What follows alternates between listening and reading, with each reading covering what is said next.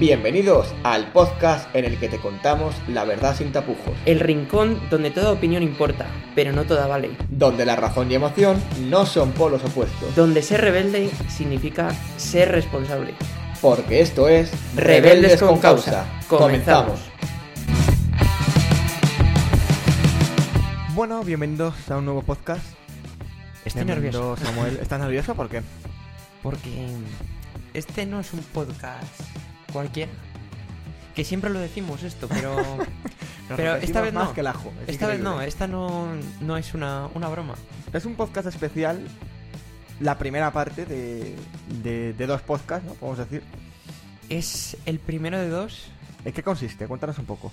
Pues eh, se trata de un podcast para conocernos mejor, si nos conocemos poco. ¿De conocernos mejor? ¿Quién? ¿Tú y yo? ¿La audiencia? Eh, todos, ¿Todos? yo creo, ¿sí? Sí, sí, sí, sí. O sea, básicamente, este primer podcast, eh, yo me encargaré de hacerte una entrevista a ti, Samuel, ¿no? Y en el segundo, ¿qué va a ocurrir? Que yo te lo haré a ti. Será al revés. Eh, hay que decir, y esto es 100% verídico, que el uno del otro no sabe las preguntas que hemos preparado. Esto es sorpresa. Es a- aquí a... O sea, a bote pronto va a pillar y a contestar lo que uno sepa. Sí, sí. ¿No? Mm, cara a cara. Correcto. O sea que, si quieres empezamos, Cuando quieras. ¿te ves preparado? No, pero... Además, como que rompemos el hielo de esta manera y no sabes por dónde puedo tirar, ¿no? Yo cuando me toca a mí sí que sé por dónde puedes tirar. ¿Así? O a lo mejor te cambia todo. Eh, Bueno, nunca lo sabes. Esto es, Eh, para romper el hielo, ¿qué tal estás, Samuel? Bueno, es una pregunta clásica. pero puedo decir que bien. Que muy bien. Nervioso por esta entrevista, ya lo he dicho antes. Y... mm, Y expectante. A ver qué me preguntas. Vale. Me eh, puedo esperar de todo. ¿Cuánto es dos más? Nada, es broma. Eh, vale, pues voy a empezar, por ejemplo, ya que has dicho que nos vamos a conocer un poco mejor, a mí me gustaría que te definieras con una palabra. Uf, Una. te gusta lo de las palabras, ¿eh? Me gusta. Eres un me tipo gusta, me gusta, sí, sí, sí. peculiar. Una palabra y claramente por qué, ¿no? O sea, completa la respuesta y justifica, importante. Mm, Mm, vale. ¿Qué, ¿Por qué? Mm. no, ahora en serio. Bueno, sí, sí, piénsalo, ¿no? O sea, te doy tiempo. ¿Me dejas tres palabras? Si me explicas muy bien el porqué de cada una de ellas, sí. Vale. Creo que soy alguien que no se rinde. Esos son cuatro, ¿no? Alguien que no se... Bueno. Son cinco de esos, son cinco. Vale, alguien que no se rinde. Me gusta, ¿por qué? Porque creo que el, el- el éxito al final en la vida está en la voluntad. Y mm, yo creo que a lo largo de mi vida, Ajá. si me he caracterizado por algo, ha sido por ser constante. En cuanto a, si yo tengo un sueño, voy a ir a por él. O sea, no me voy a rendir hasta que no lo consiga. Esto es un poco como el tercer mundial de Fernando Alonso. la, Se 30 está, y- se está la fuego. 33. El suplé, el La. 33, el soufflé, Pues eso es. No- ¿Crees que, que todo lo que te has propuesto en esta vida lo has conseguido? No, por supuesto que no. Ah, eso es imposible, ¿no? Pero, pero muchas Pero bueno, cosas sí, ¿no? La intención sí. Y yo A creo que no es que tanto, cuenta, ¿no? no es tanto cuánto... mm, Esta frase la escuché una vez. Y es... No es tanto que alcances tu sueño, sino la persona que te tienes que convertir para alcanzar ese sueño. Yo, mira, mm, a- añadiendo un poco a lo que has dicho tú, si tuvieras que definir con una palabra, te diría perfección. Perfección. Gracias. Porque- eh. y, y ególatra, quizás un poquito ególatra. no, perfección porque creo que eres un claro ejemplo de lo que significa la perfección, que es la perfección no existe. Me explico. es no difícil, decir- ¿eh? Te has metido en, en un jardín. No, no quiero decir que no existas tú, sino que em, con tus más y con tus menos eres capaz de sacar todo adelante y demostrar que con esfuerzo y con dedicación y con ganas todo se puede sacar adelante, ¿no? Bueno. Y, y creo que eso es muy importante. Mm, me gusta ¿Quieres un pañuelo? ¿Quieres un pañuelo? Un pañuelo, estoy emocionado, ¿eh? Me voy a- se me va No, a cerrar la lagrimita. es verdad, es verdad. Bueno, Mm, siguiente pregunta. ¿Trabajas para vivir o vives para trabajar? Uf, creo que es más vivir para trabajar. Porque yo creo que cuando conviertes lo que te gusta en, en tu vida, tu pasión, pones pasión a lo que haces, al final no sabes distinguir muy bien cuándo estás trabajando. Bueno, hay ocasiones como todo el mundo, en exámenes que me quiero dar con la cabeza en contra la mesa. Y digo, no puedo más. Pero luego hay otras veces que dices, jo, estoy haciendo lo que me gusta, eh, no puedo ser más feliz. Entonces llega un punto en el que en realidad estás disfrutando a, a tope de lo que haces y no es tu vida, no es ya trabajo, te quiero decir. Ya, sí, sí, sí, te entiendo que al final es un poco mezcla de ambas. Y, hombre, yo creo que en cierta parte puede estar ahí la clave del éxito, ¿no? En esta vida. En, en convertir lo que en lo que trabajas en tu pasión. Pero Ujú. tampoco lo entiendo de otra forma. Para trabajar en algo que no te gusta, no trabajes. Vete a no, hacer eso otra cosa. también es verdad, es verdad. es La verdad. cantidad de gente amargada por esto. Quiero decir. Vamos a cambiar de tema, que no queremos aquí polémicas en un día tranquilo. ¿Cómo te ves dentro de 10 años? Uf. Es difícil, ¿eh? Esta pregunta, porque cada vez. mm, cuanto más mayor te haces, cuanto más creces como persona, te das cuenta que la vida a veces es muy variable y que todo cambia muy rápido. Y yo creo, soy una persona que creo en los reveses de la vida. Que hay veces que puedes estar viviendo un año entero Sí. y no vivir. Y de repente, en un segundo, concentrarse toda su tu vida y que ocurra algo que te cambie toda tu vida. Sí. Entonces, eh, ¿dónde me veo? Mm, más bien es donde me gustaría verme. Y, yo creo que ahora mismo me gustaría verme, pues, mm, como un buen médico. Un buen médico y, y desde luego a mí me gustaría que cuando llegue dentro de 10 años, que diga, no, he llegado al punto en el que quería estar y he puesto todos mis esfuerzos para estar allí. Quiero decir, Sí, no he sí, dejado... sí, sí, sí. Vamos, estoy que vas a mantener tu, tu esencia y tu personalidad, va a estar ahí siempre. la, la voluntad. O sea, si llego donde quiero llegar, va a ser por mis propios méritos. Eso es, Eso eso es la- lo importante. primero.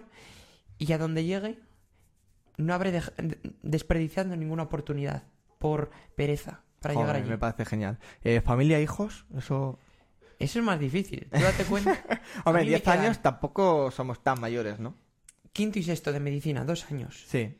Y luego otro de MIR, tres. Mm, de residencia, cuatro o cinco.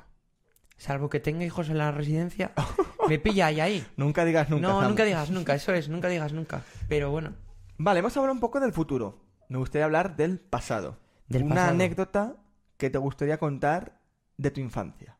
Una anécdota de mi infancia. Uf. O algo que, una historia que quieras remarcar de- del pasado.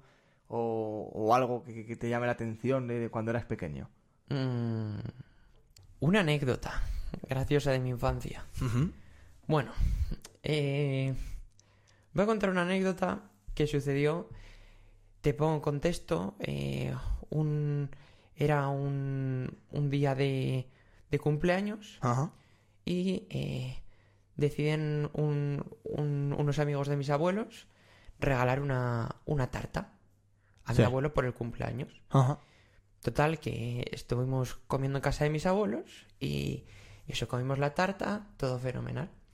Llego eh, después de la comida y llama justo este amigo de mis abuelos a, a Sí. mis abuelos y dice, mi abuela, anda, ponte un segundo.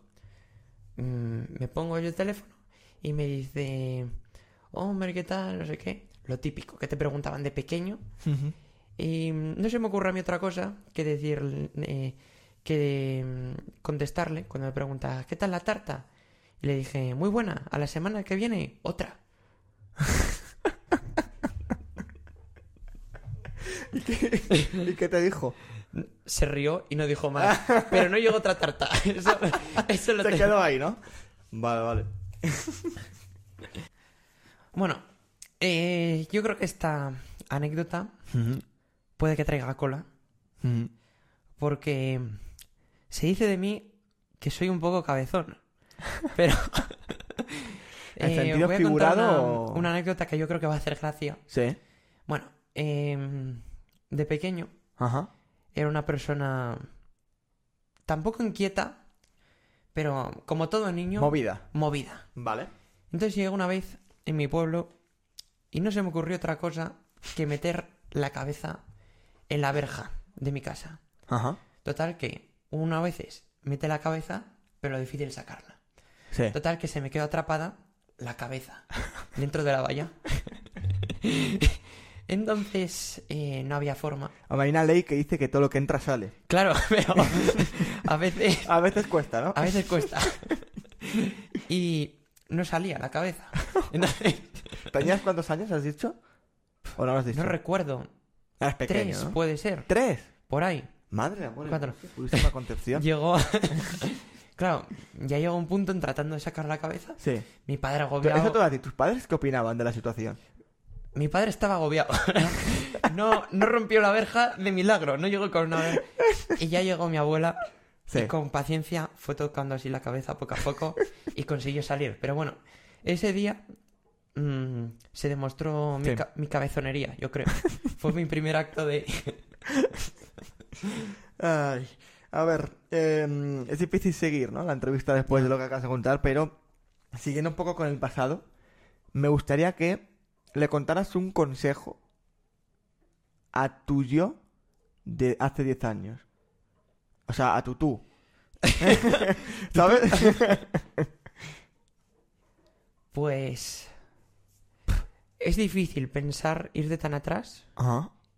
pero eh, yo creo que eh, un consejo básico que me daría a mí mismo es que hay que entender que en la vida no te puedes llevar bien con todo el mundo. Correcto. Y en la vida tienes que ser tú mismo y no tratar de agradar a todo el mundo, sino ser únicamente tú.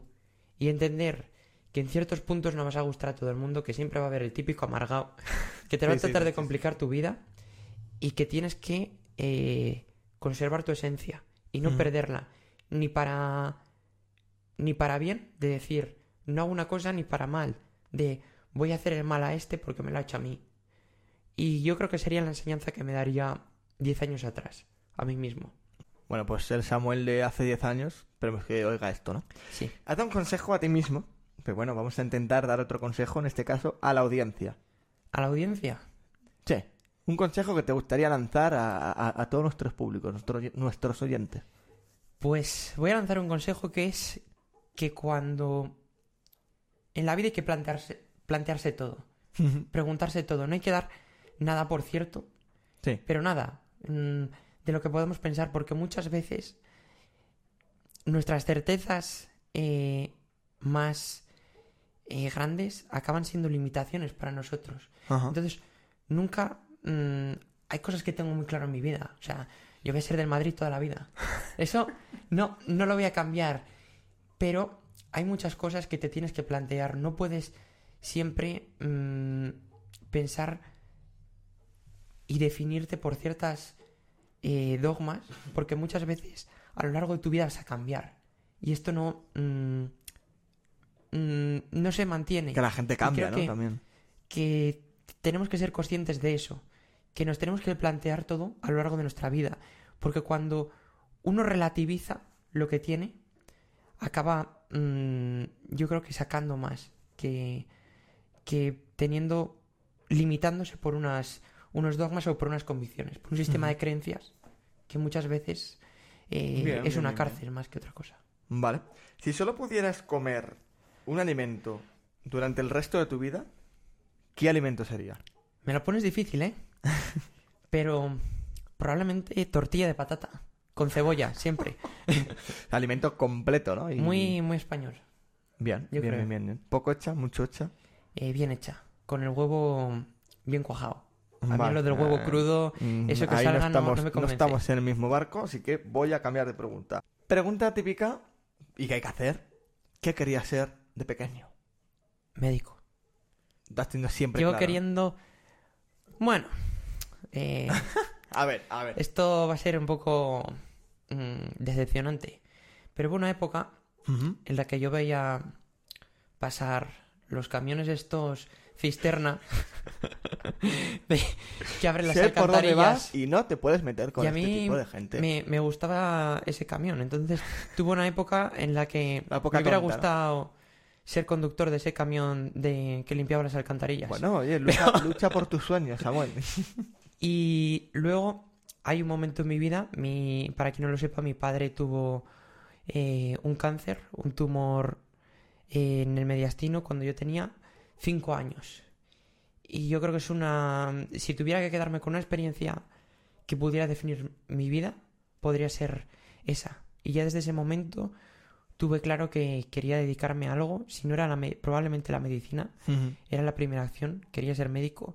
Pero si no hubiera sido médico, algo que pudiera ayudar a las personas.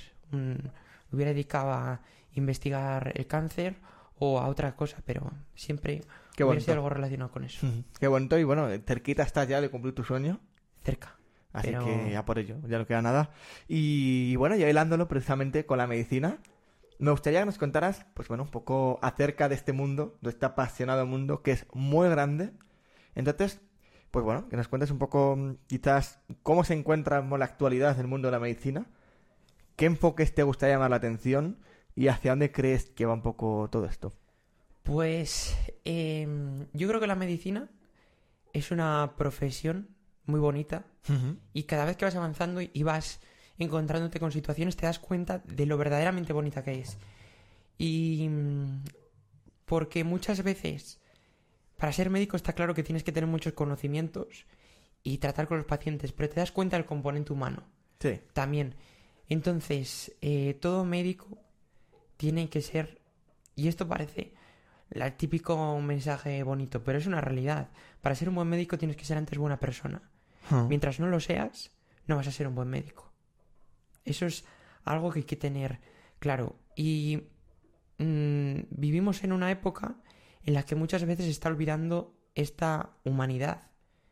Entonces, eh, mm, uno se va dando cuenta que cuando tiene a alguien enfermo, lo primero que tiene que ver es a una persona, no a un paciente. Tú no eres un hipertenso, tú no eres eh, un, un EPOC, tú no eres una persona que tienes unas enfermedades. Ya está. Pero no eres una enfermedad. Y es algo básico. Y a la vez creo que eh, esto sigue una opinión personal, pero creo que se está eh, perdiendo en parte un gran respeto a lo que debería ser la figura del médico. Yo tampoco creo que debería de... Nos vamos un siglo atrás y siempre si te ibas a, a los pueblos, la figura clave pues eran el cura, el alcalde, el médico y el maestro. Es verdad, es verdad. Y era palabra de Dios lo que decían. Sí, sí. Pero yo creo que ni eso, ni lo que está ahora, porque yo creo que hemos llegado a un momento en el que hemos pasado de la pandemia, de qué buenos son los sanitarios y aplaudirles, ahora desprestigiarles. Y mm, claro, siempre se habla desde las instituciones que se desprestigia a los sanitarios, que es una, una verdad, pero encuentra situaciones en la práctica diaria en la que se desprestigia a los, a los sanitarios y no se les tiene el respeto que se debería tener. Entonces, es un futuro complicado, pero a la vez muy bonito. Eh, bueno, yo al final siempre me manejo un poco en un entorno más educativo. ¿Tú crees que en la educación o en las clases de, de España se debería enseñar más acerca de la medicina? Porque es verdad que hay muchas ramas científicas y de la ciencia, física, química, biología, geología y tal, pero quizás la medicina es como que se toca muy por encima, ¿no? Mm, supongo. Vamos, supongo no. La Sí. respuesta es sí. La respuesta es sí y simplemente sí. Porque hay muchas enfermedades que si tuviéramos una adecuada preparación desde el primer momento, podemos prevenirlas.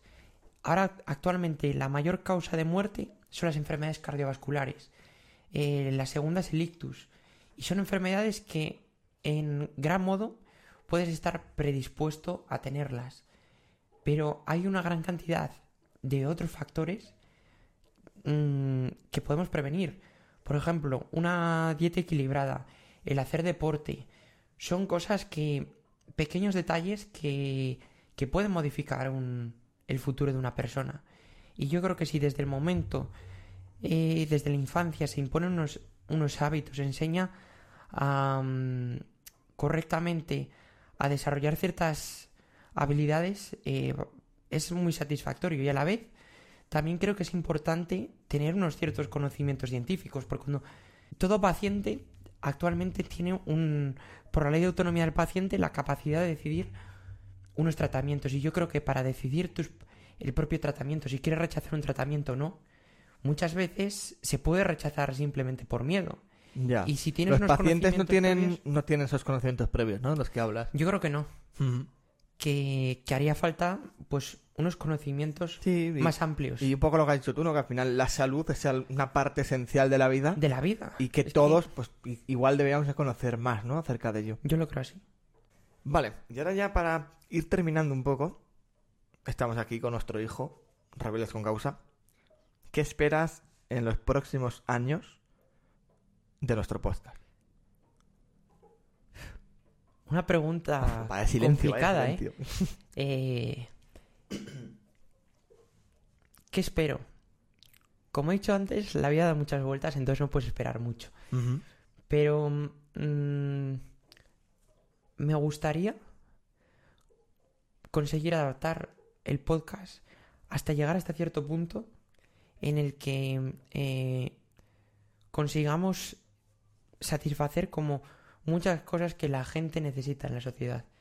Quiero decir que esas personas de las que hablamos mucho, que no tienen, no encuentran un sentido a su vida, que tienen un vacío existencial, que a- si fuéramos capaces de conseguir dar unas herramientas o hacerles la vida más fácil, sería increíble para mí.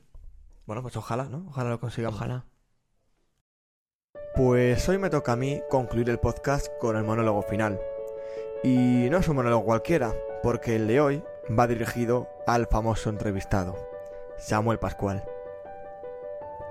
Querido Samuel, que sepas que esto no es un mensaje romántico ni una declaración de intereses de ningún tipo. Es simplemente que hoy a mi corazón le apetecía hablar. En primer lugar, decirte que es un orgullo. Un orgullo de persona y también un orgullo el poder compartir tantos momentos a tu lado. Samuel significa el escuchado por Dios.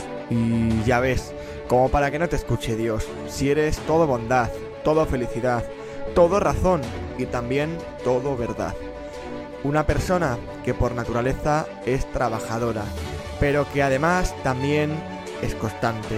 Vamos, que eres el hijo que todo padre y toda madre quisiera tener.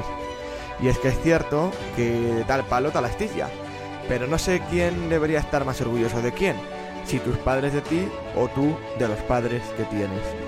Pero lo que sí que tengo claro es que todo lo que te estoy diciendo perfectamente podría ir dirigido a ellos también. Antes decías que te definirías como alguien que no se rinde, pues ya le gustaría a muchos esforzarse la mitad de lo que tú lo haces. Y es que en la vida siempre hay recompensas para aquellos que se esfuerzan, y tú estás a punto de recibirlas, a punto de cumplir tu gran sueño. Pero por el camino has tenido la suerte de poder ir cumpliendo otros muchos sueños, y entre ellos está nuestro querido hijo, Rebeldes con Causa.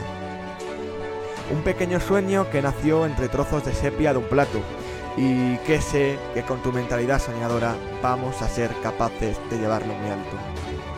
Yo no sé qué será de Samuel dentro de 10 años, pero lo que sí que sé es que pase lo que pase, seguirás siendo esa persona que conocí hace años atrás, con tu felicidad, con tu cabezonería, pero sobre todo con tu humildad, tu bondad, tu constancia y tu trabajo, que tanto te ha caracterizado siempre. Y es verdad que como has dicho antes, no se puede ser amigo de todo el mundo, pero qué suerte la mía de poder considerarme como uno de ellos. La clave y la esencia de cada persona está en que cada uno sea como es, y yo espero que Samuel Pascual siga siendo muchos años Samuel Pascual. Somos rebeldes con causa, nos escuchamos.